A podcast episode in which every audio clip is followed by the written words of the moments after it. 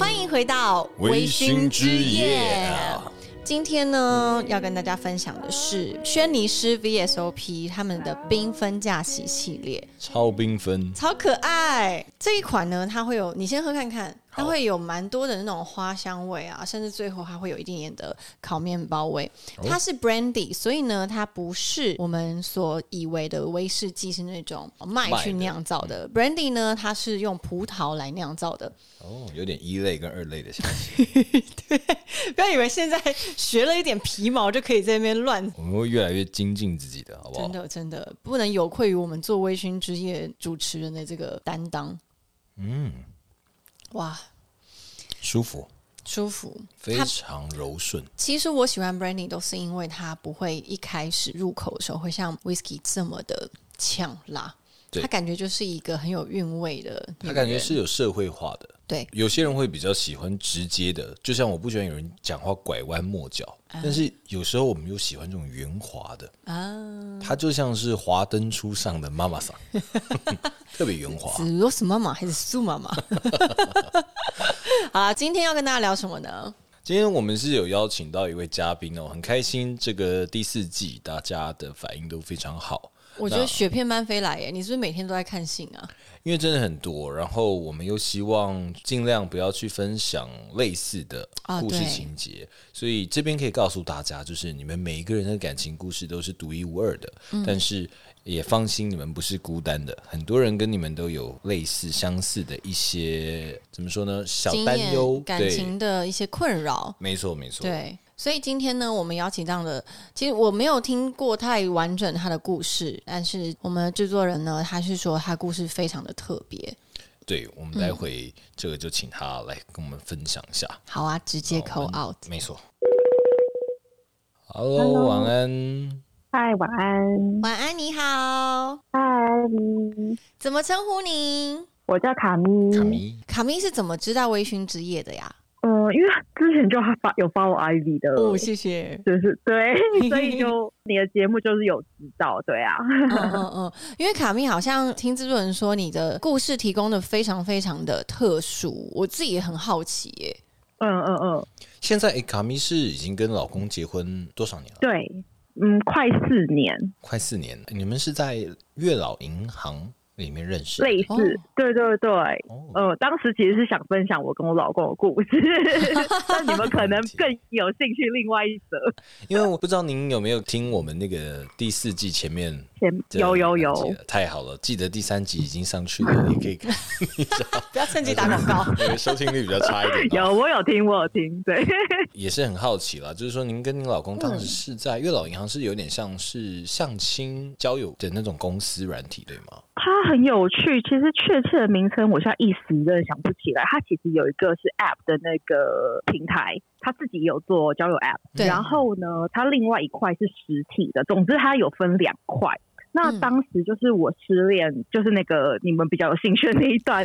失恋之后呢，就是我朋友时不时都会关心我的那种朋友，然后他就有一次就突然私讯我说：“哎，你是不是单身了？”然后我就说：“哦，对呀。”然后就说：“嗯，我有个朋友吧，他是在一个他那时候怎么巨细的讲，我有点忘记，但就类似说有一个交友平台的地方工作，然后呢会需要一些。”女生来加入，然后问我有没有兴趣，对，然后就说那边有非常多男生可以介绍给我认识。我当下没有问很清楚，那我想说他好心嘛，好意，然后他就说如果你不排斥交新朋友的话，那愿不愿意把就是我的资料，然后他会 pass 给他的朋友这样。子，我就说哦，那没问题，OK 呀，对，因为我是在金融业工作，那我必须说我的环境就比较偏都是女生。然后，要么就是结婚的姐姐们，对，所以工作之后要开发新的交友圈比较难。就是我觉得跟前几期有点像，对，好像大家目前都是交友圈比较难比较窄，对，然后对，就是你的，我觉得工作圈真的会比较卡住，然后加上我的工作其实会比较加班什么，你要真的去认识新的朋友，或者你也要透过朋友的朋友可能才能认识，我觉得比较确实有一点点，对，就出社会之后，我觉得会比较辛苦一点。哎，那你的老公？就是后来遇到他是在里面，大概是很快就遇到这个对的人吗？还是你也是稍微使用了一阵了一下？对，嗯，对，蛮有趣的，因为这个实体这个交友的其实它是付费的，并不是像 App，它是直接是一个免费的平台。那当时我觉得我因为是我是透过朋友进去，所以他其实没有跟我 charge 任何费用，老实讲。但是我后来才知道我老公其实是有的，而且男好像收费方式的标准不太一样，它是一个 budget，就是他可能一年份，然后会给你说介绍，比如十个女生给你认识，然后是多少钱，就是他会 promise 你说要介绍多少人给你认识啊，然后就是就是他一定会安排这样子。对，我方便知道价格吗？我自己很好奇，一年大概多少？就我老公的那个金额，他那时候好像是十八个月，大概要四五万块。嗯，呃，十八个月，然后十个左右的女生之类的，我真的细项我有点忘了。对，哦，其实这对于想婚的人来说是一个蛮有集中准确度的一件事情。对，而且它会有一个保障。嗯嗯。对，而且我必须讲很很妙的是，这个社会就是还是会比较保护女性。我是说，在这个交友的方式下，所以他在入会的时候，男生是需要去实体的那个面试吗？他们对面试是要交身份证面试的，很棒哎！他怕你还要被面试，还要付钱。对啊，所以他表示他很有诚意，想要真的去交友。我必须说，想要认识朋友的话，我觉得这是不错的方式，而且他会 background 就是会问的蛮清楚的，even。宗教信仰这种，因为你在挑对象的时候，你可能会有宗教信仰的排斥，或者是呃你自己本身的宗教信仰会需要一个跟你宗教信仰比较相近的人。嗯，哎，所以在用户在上面平台里面的 profile 的描述都会是呃面试官他来写的吗？还是一样是自己写的？对，他会问你，就是他会有点类似所谓的 interview。对，应该是说他这样才能很好帮你找对象。他当时问我的问题就是。除了最一般姓名、年龄，然后你会讲到的，像是薪资标准，对，他也会问，然后工作环境，然后不良嗜好，好像不能说完全不良嗜好，但是烟酒相关。啊，这样子，哦。对，烟酒相关，对，兴趣，那他会问一些户外活动、嗯嗯嗯，私密的问题吗？比如说，哎，那你上一段是怎么分手的之类的吗？倒没有，我觉得这个感情相关没有，它就是真的是你的个人比较偏个人资料跟喜好。那在感情方面，我觉得因为很难讲，你可能碰到这个人，你可能会有一些不同的状态。对，对我觉得这个可能还是需要两个人去相处。可是至少说，应该这样讲好。通常别人在问你说，那你有没有比较喜欢的条件的人或不喜欢的？其实我们一般一般来说直接讲讲不出来，可是我觉得对方很厉害，他是用问答式的，哦，他直接问出一点一点抽丝剥茧，让你自己对你会自己要什么，你会比较知道说哦，原来其实你会比较希望怎样的，比如说他也会问说你年龄有没有想要 range 是多少，然后体型他可能也会问一下有没有什么就是所以等于比较不喜欢的样子，就是两个人的条件算是有 match 到，然后对他会去 match 安排你们见面吗？还是给你们？对，交换联络方式而已。没有，他是很妙，他就是直接安排见面，而且他一开始是不先提供对方的照片的。哦，但他就告诉说他已经符合你跟我们结论的条件了。那你当初有说你希望是外表长得像什么样子吗？这种我没有特别说，当然可以，但是我当时没有这这一点，我倒还好。然后他那时候问的问题，反正他问什么我就答什么，因为我当时也没太多想法，老实讲。但那时候我第一个时间蛮妙的是，我第一个时间其实并没有说我要的年龄的 range 是多少，但是呢，那时候因为我其实我必须说我第一个见到的就是我老公。然后呢，很准，百分百命中率。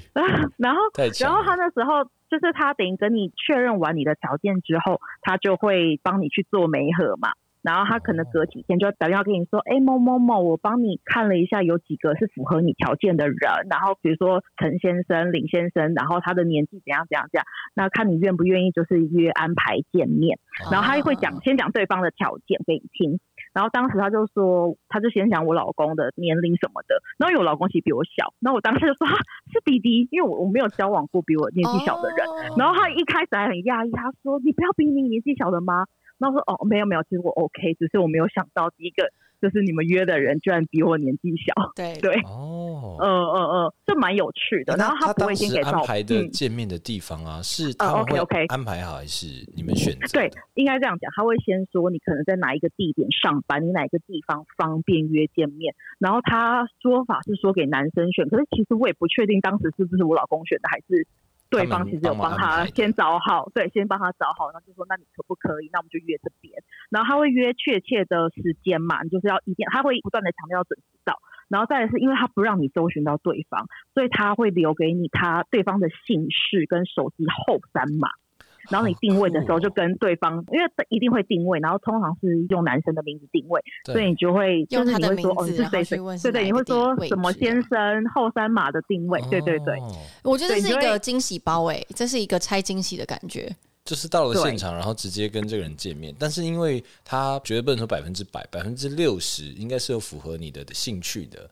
所以你聊天不会担心他突然有什么坏习惯了，除非他难讲哦。因为我觉得有时候，因为就像卡米说的，他可能本来也不是很了解自己的喜好的话，有可能第一次的见面是由第三方来帮你决定，这是你讲出来的。但我猜测你可能喜欢这样。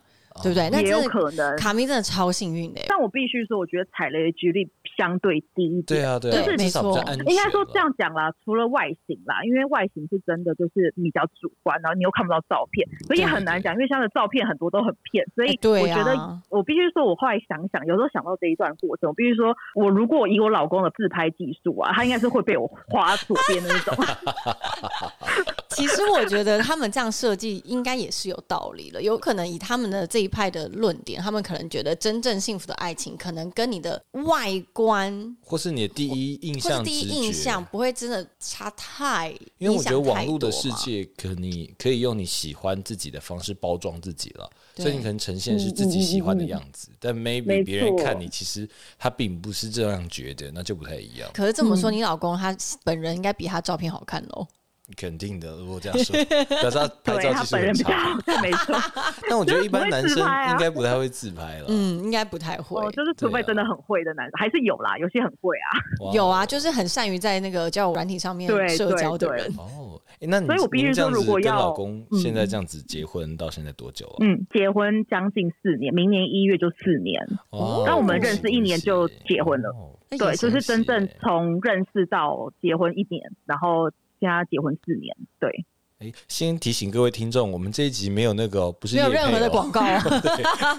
为什么我要问卡明说这个交友软体怎么问你之前的感情状况？是因为我自己认为啦，每一个人他的他对于爱情的想象，其实都会因为他过去的经历而有一点点的影响。不管是你对爱情的呃信心，你对自己的信心，或者是你决定你之后。选择对象的一些条件等等，因为卡米好像有一个他前一段的故事可以分享给我们，这应该也有影响到你当初可能有点难踏出再去相信爱情的这一步吗？对，有一点。嗯，可以跟我们分享一下。好，那个在前一段恋情，就是刚刚有稍微提到的，就是那段恋情就是透过朋友去认识的。嗯，然后认识其实我觉得也不算长，不算短，就大概半年，然后就在一起。那在一起之后，我我就有发现说，毕竟是有恋爱经验的人，你会知道说，男生在恋爱里面多少会有一些行为，或者是一些你不要说很细怎样，但是就是还是会有一些比较亲密一点一点的碰触，好，嗯，对，会举动。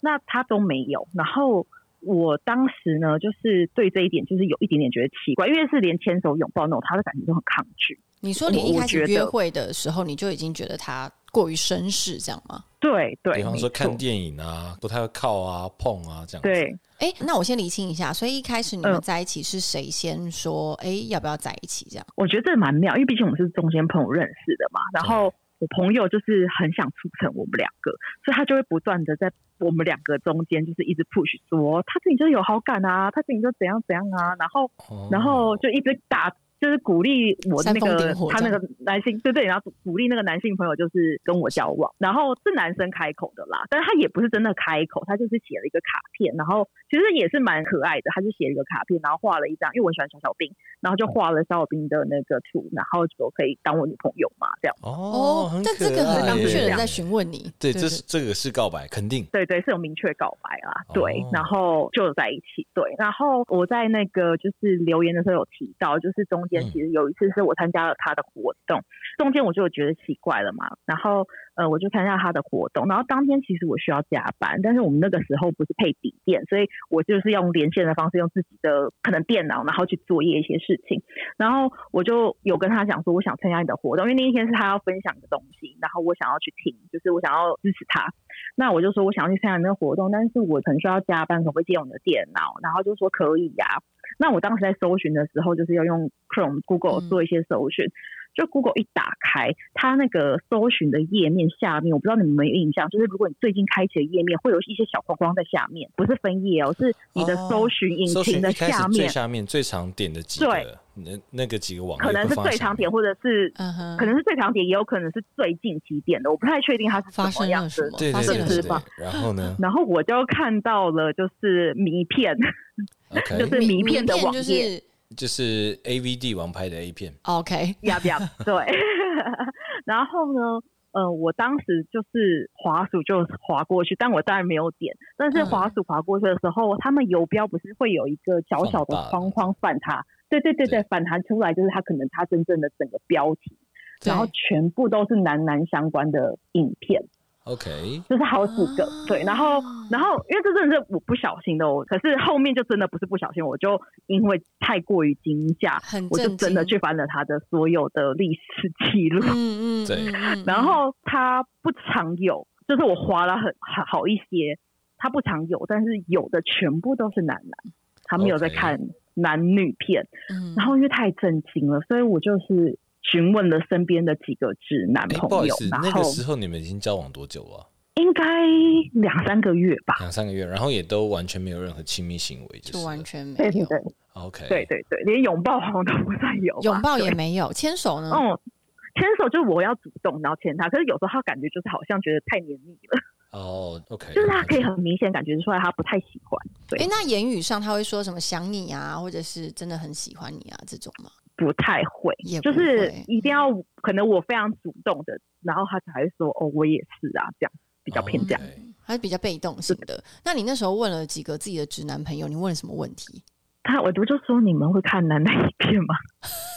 我说所有都给我一张这种你在说问什么话的脸，而且就是我也问的也不多，因为毕竟这件事情我也很难不好意思对，然后问说为什么要问这个问题？嗯，对，而且我也不想要好像我很八卦，然后。好像在就是说他什么，就是我也不希望变这样，对，所以我我就是只是因为心里蛮惶恐的，所以我就想说还是问一下，对，就是有点真的不知所措，因为毕竟我也没碰过嘛，应该碰过的人也不多啦。然后不多，我就 对，然后我就问了几个之后，就觉得说好像真的不太妙，因为以他的行为跟我觉得，因为本来心中就有一些疑惑，但是当时的疑惑其实我并没有往这方面想，我只是觉得。他是不是太过于绅士？嗯，然后也许在感情上面就真的很，因为毕竟很多人就是很被动，或者是对于这方面就是比较不擅长。对，可能家庭环境嘛，他对于肢体接触，甚至是聊天分享，他可能就是比较不会。但是看到这之后，就觉得说，哦，可能不是这样子的。因为通常两三个月，通常都是打的火热的时候，哎，对，通常都是热恋期。对啊，对，一一定会有至少牵手，一定会有吧。嗯，对。那后来怎么？你是直接去问他吗？还是一开始都没有啊？但是我觉得那个情绪是非常很容易低潮的。我我很难讲当下的那个心情，可是那是一个嗯，而且其实真的会呈现低潮。我一直都是非常乐观的人，可我觉得我人生最低低潮的时候就是那一年，他让我觉得我好像做什么都不对，因为他是那种讲话也会很冷漠的哦，就是。你会觉得他关心你，他其实是一个你要说其实温暖也是，就是他还是会关心你的人。可是他在时不时啊，就是他会冷言讲你一些话，然后并不是那种可爱的开你玩笑或什么的。比如说，难免就是跟男朋友讲话，可能就是用装可爱的方式，比如说吃饭了吗？然后我们就会讲吃饭了吗？然后或者是呃好热，就是热，就是之类的。然后他就对，然后他就会回我说不能好好讲话吗？会有点泼冷水的感觉，就是你在跟他撒娇，然后但他不领情，所以所以你在经过那件事之后，你就一直把这个疑问还是埋在心中，然后持续跟他交往。我没有问过，对，然后但是我觉得那个心情就是一个周期，你会觉得有时候跟他就一见面，就会觉得说啊都没关系，都好。然后可是当没见面之后，告诉我你们就是因为你们后来还是在一起了将近一年嘛，对不对？嗯嗯嗯嗯嗯。但是你们大概在三个月的时候，你就稍微已经发现了这件事情，可是你也没有没有直接直球的面对了。后来在这一年里面，你们也依然就是他还是保持着这样绅士的距离吗？对对，然后后来我觉得，就我刚才讲的那个进行是一个周期，你本来觉得可以，然后又觉得不可以，然后到那个周期会越来越密集，就是你就会一直呈现在一个你没有办法跟他再交往下去的状态。然后我觉得我那时候满脑子就觉得说，我就是要跟他分手了。然后我觉得当有这个状态出来的时候，你真的就不太适合跟这个人继续走下去。必须讲，就是你有疑惑的时候，对，就是真的要勇敢的踏出去。所以是他先察觉嘛，就是你可能。想要跟他分手，这样其实他都没有察觉。但是我发生一件事情，然后但是我觉得那个事情有点灵异，我也不太确定 灵异吗？因为 真的，但是会让我跨出去的原因，我必须讲，就是是发生了一件我妈妈的朋友，她是比较偏比较敏感的体质，他他是敏感体质，对，然后她真的是以这个为生的，就是她是帮大家就是驱赶一些卫生，或者是对对对，然后或者是。你有想见亲人？Anyway，就是类似相关的。对对。那时候我也忘了发生什么事，他刚好来我家，就是他跟我妈妈是好朋友嘛，刚好来我家，不知道问起什么，然后就突然问起我的感情，他说他要帮我看一看，然后他就跟我说这个男生有男朋友，然后而且不止一个，叫我跟他分手，那我就崩溃了。嗯，哇！我觉得那已经是在因为因为那本身就是在一个我已经很疑惑、不彷徨的阶段，然后突然有对，那其实就是随时会断裂的状况。那个就是一个一根稻草，而且他就讲出了我的心声，而且他根本不知道这些状况。老实讲，他不知道我前面的状况，嗯，但他就这样讲了。然后我我必须说我很抱歉，因为这样的原因跟他分手。但是我因为那根稻草，我真的就是因为这样，我就觉得说我没有办法下去。然后，嗯。我其实有点不知所措，所以我有一天对这一段我一直都觉得很抱歉，就是我一天就消失，然后没有办法回他讯息。对，我不知道该怎么面对他。嗯，然后他找到我之后，我就跟他说，我决定分开。对，所以我们的分开是这样。然后，但是后来其实我就找他谈谈，我就说，如果你其实有心想要交往，我觉得我还是愿意的。对，就是我后来想想，我觉得说，如果他想要一个伴，我觉得我也可以。对，但是我觉得要他有承认吗？对对对，好，就是在最后的时候，我有问他，就是我觉得就没办法走下去的时候，我就问他，我就说，那我想问你一个问题，你喜欢的是男生吗？嗯，然后就翻了个白眼，然后冷冷的回我说：“我曾经喜欢过，但我觉得大家都知道，性向这种东西没有什么曾不曾经，你喜欢就是喜欢。”嗯，OK，所以他那时候其实算有一半承，就是有一半是承认了。那你也就顶到这边，也就没有再追问下去就是了。对对，我就没有追问。然后本来一开始还想说，如果他需要的话，我可以当他朋友，但是。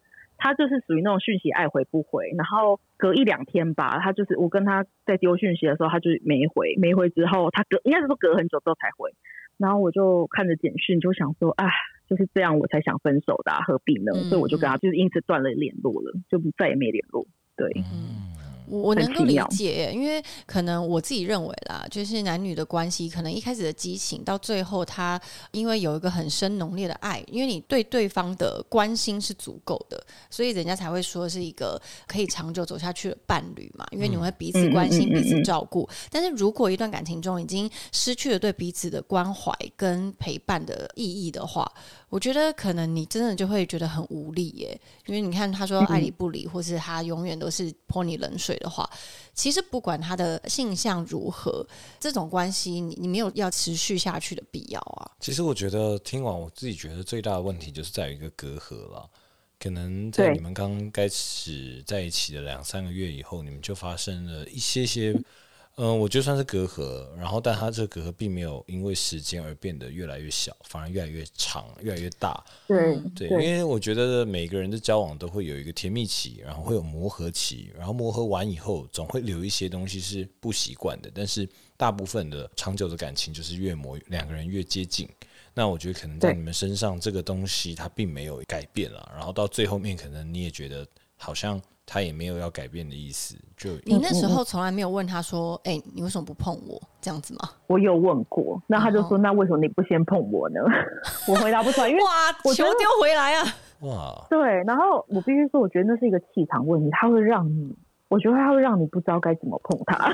哦，就是有一个距离感，然后你有一点对，可能没有那种那种浓情欲的感觉是。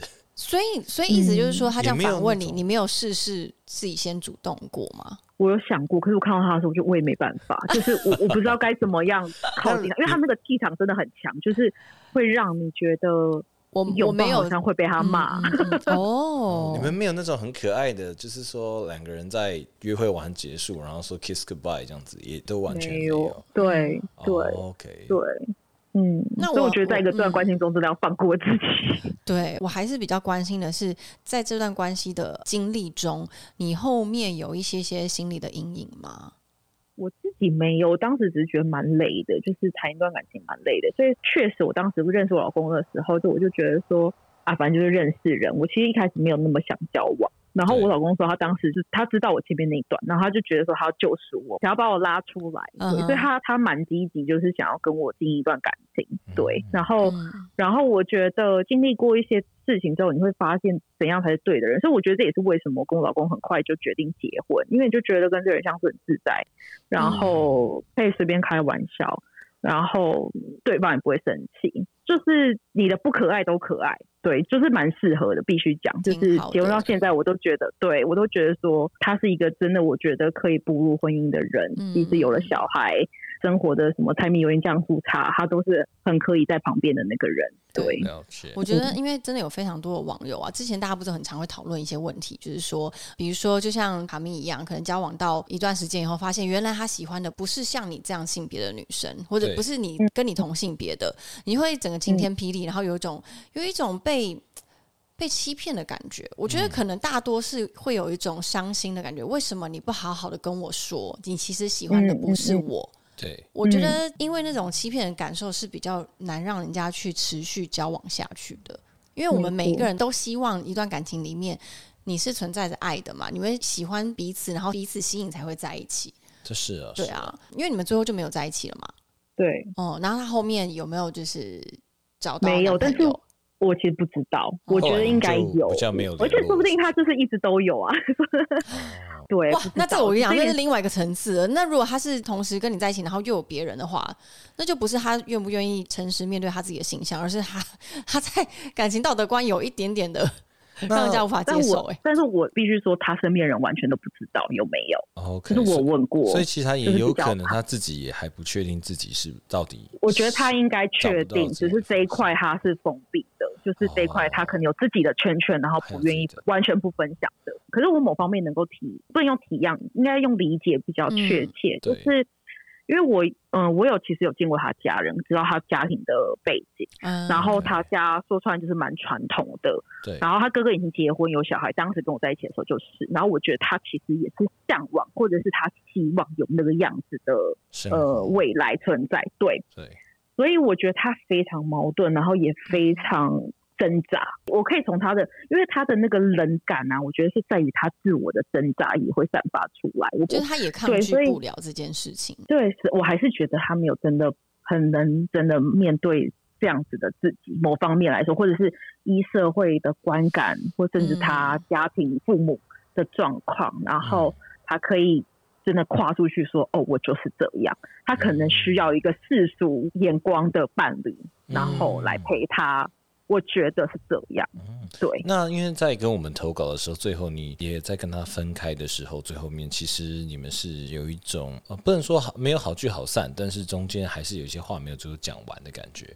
你自己觉得，如果你还有机会，哎，巧遇到他，然后你可能会想要再跟他说些什么吗？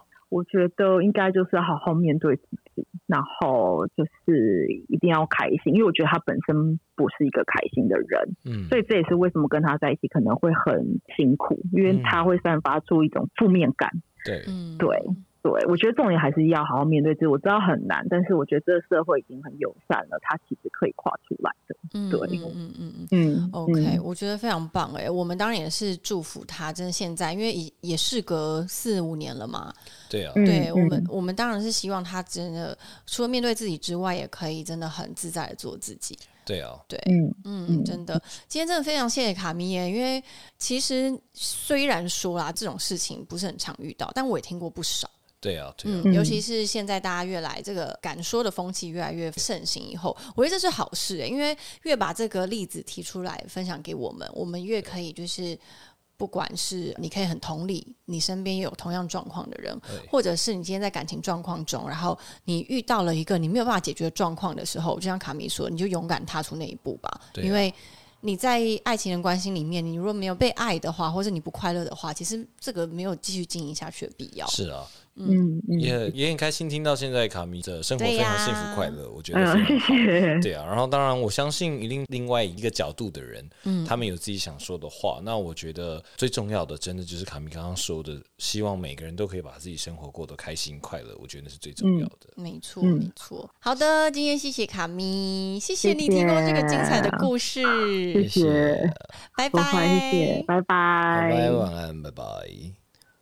如何听完这个故事？我当时看完的感想哦，第一个念头就是很想跟你分享这个故事。然后那时候刚好又有在看这个日剧，对不对？我第一个想到就是没错，我第一个想到这个日剧，不知道听众朋友跟观众朋友有没有看过这一部戏哦？它是日本的一个日剧，然后后来还有拍成特别版。那它是我觉得一个蛮轻松的小品，然后我觉得很不错的，就是它里面有很多做菜的片段，我觉得。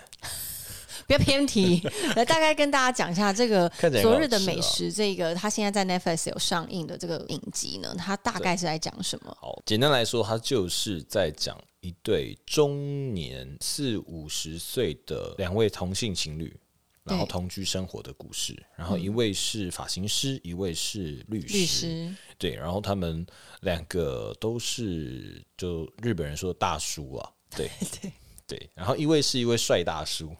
然后，因为发型师也是一个大家就是觉得很暖男了，对对对，也有自己的型，很有型的一个暖男。对，然后最重要就是这个发型师的部分呢，他是等于是对外已经公开了，大家都知道他有男朋友，他是完全公开的。对对对，然后律师的部分呢，他是没有公开的。嗯，在工作上是没有公开，然后生活上也非常非常少人知道他喜欢的是男生。对。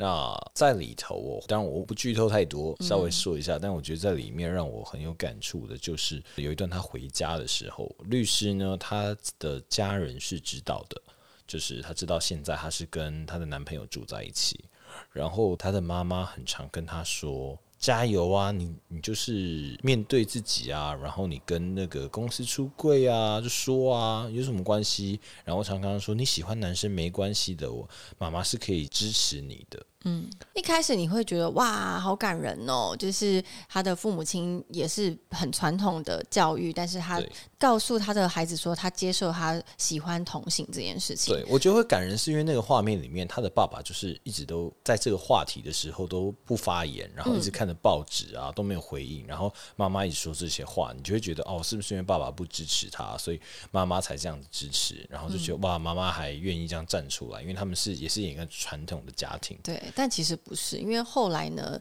有持续的演说律师他自己的心里面的心境，他是觉得父母亲这样子刻意的夸大的支持他，对他来说是有压力的，因为他他就跟他的朋友讲，是跟他朋友嘛，跟他的男朋友，他回到家跟他男朋友说那句话，我觉得是完全有一点点打醒我那种感觉。他说就是这样啊，我妈就把我当一个病人在看。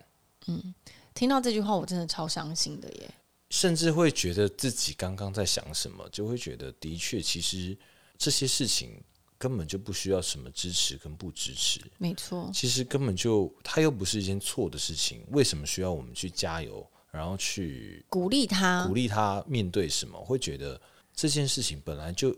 他原来是应该自然而然的，嗯，就像就像我们今天在讨论这个议题的时候，制作人他讲了一句话，他就说，就像我从来不会需要跟别人说我喜欢的是女生。这样子，我不需要去证明这件事情，或者是我不需要得到别人的允许，而是这件事情本来就是很天经地义。就算他今天喜欢男生，也是天经地义的事情。对他喜欢谁，其实都可以。所以我觉得这是在这个社会压力还存在的事。其实目前我觉得我们大家已经越来越能接。不能说，我觉得其实光我们，我要说，大家越来越能接受，是不是？我们今天这整集都会觉得很难去描述我们的感受，因为我觉得那是一个很矛盾的，就是是一个很可悲的。就这个社会，我们竟然会说我们在接受这件事情，它根本没有什么好被接受，对，也没什么好被，因为它就是一个，它就是一个存在的事实啊。对啊，他他喜欢他，他喜欢他，是每个人互相喜欢，就这么简单的事情。我我应该说，就像它是一个非常正常的生理反应。我肚子饿，我要吃饭。我不需要因为你的允许，我才需要去吃饭。对，对我觉得这是一个，当我们在过度去强调说我支持两性同学，我支持男女平等这件事情的时候，那就表示你的出发点，或者是这个社会它是不支持的，或这个社会存在的不公平。对，但是如果我们今天是用一个，它就是一个很正常的事情在发生，我不需要去特别给你加油，给你喊话。或许他们在这样的环境下。会感觉到更舒适，就像我们在说《昨日美食》里面的男主角一样，他不会觉得自己是个病人，或是奇怪的人，或是神经病。对，因为我觉得他所面对的社会压力啊。跟他所面对的任何情况，一定是每每一个人都没有办法一样的，是我们无法去想象的。所以，当我们跟他说“加油，你一定可以”的时候，其实是很不负责任的。嗯，我觉得是。但当然，我们就是回到卡米他的状况，我觉得不太一样的是，他有好多好多的议题跟面向。第一，可能他。因为他自己有自己身上的包袱，他的家庭的传统的给他的压力，所以他没有办法诚实面对自己，也没有办法面对他到底想要选择怎么样的人生。也许他是喜欢男生也喜欢女生，但他还没有决定他想要过怎样子的生活，亦或是他还没有，亦或是我觉得他可能因为可能有这样的疑惑吧。嗯，他可能还在自我寻找探索的时候，其实就像每个人在低潮、自我探索的时候，总会做出一些你需要尝试啊。对他不知道自己的方向在哪里。对，其实我听过蛮多我自己那个，我们就不要那么严肃啦。其实我听过蛮多我自己 gay 的朋友，他都说他的初恋都是女友，或者是他曾经有交过女朋友。在里面的那个男主角也是啊。嗯，我觉得那里面。就是会有一些很可爱的互动啊，反正他就是有一个前女友啊。对，我觉得就像我们说的，其实人在寻找自我的过程中，总会需要一些碰撞，或者总会需要走一些自己想要去尝试看看我是不是可以适合的路。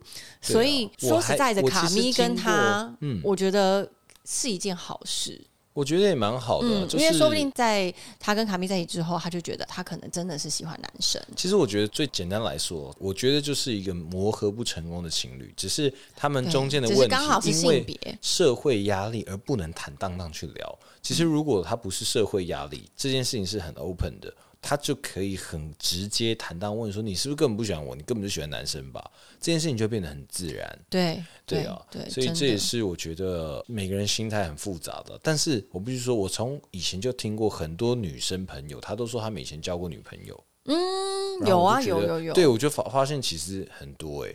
而且他们女生，他们就说好像他们也不觉得，他们说很正常啊，就反正他们国中、高中就一起去上厕所，上久就开始牵手，牵手牵久了就觉得这样很棒啊。所以我觉得，其实，在那种矛盾迷惘中，你还在找寻的话，你可能可以做到的是，自己在找寻的途中，你尽量让伤害降到最低，因为最后你会伤害这个人的嘛，因为可能毕竟对方。对方可能也是付出真心了对，然后你觉得自己没有办法的时候，及早的去，就像卡密说，面对自己你的喜好，然后你把这件事情拿出来谈，或是你可以直接跟你的另外一半讲说，哦，其实我可能真的没有办法这样的。我觉得这也是好事啊，因为只要你能够诚实的面对彼此的感情，这都是好事。不管最后结果你们有没有开花结果，我觉得都是好的。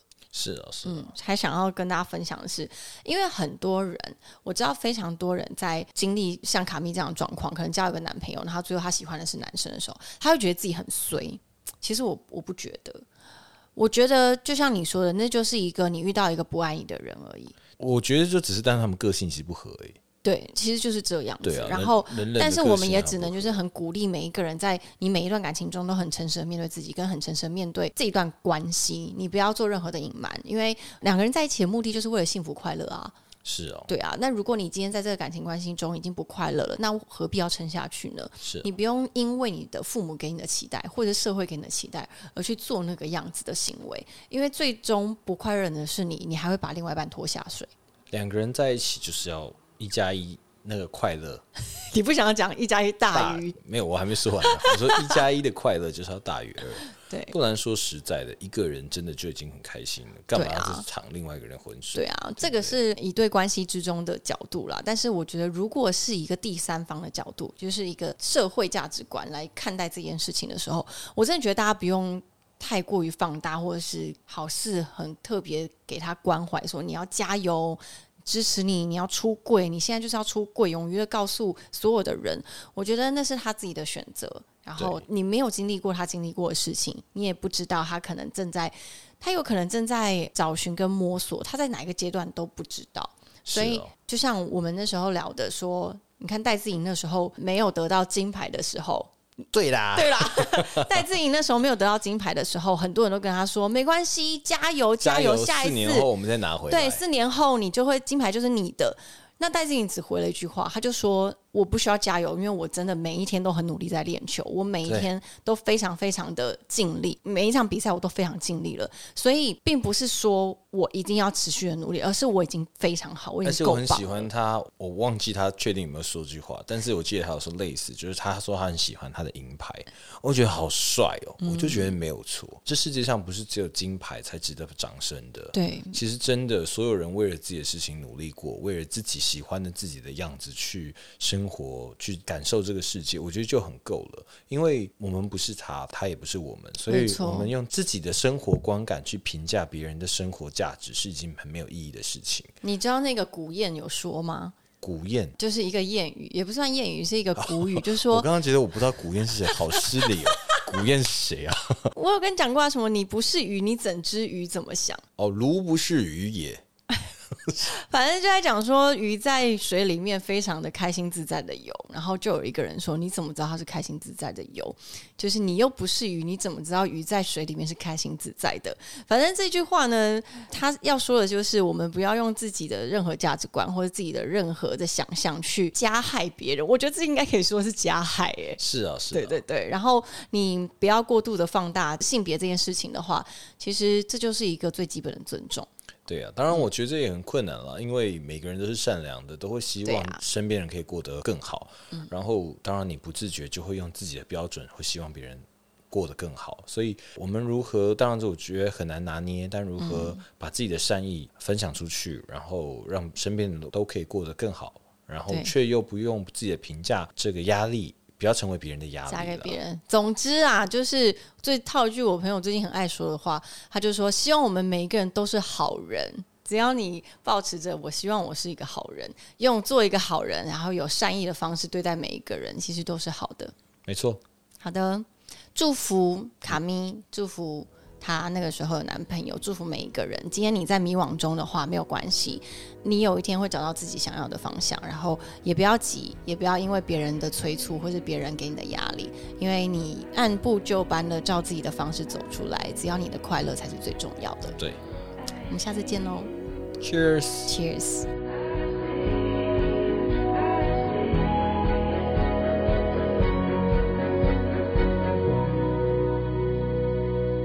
提醒大家：开车不喝酒，喝酒不开车，饮酒过量有害健康，未成年请勿饮酒哦。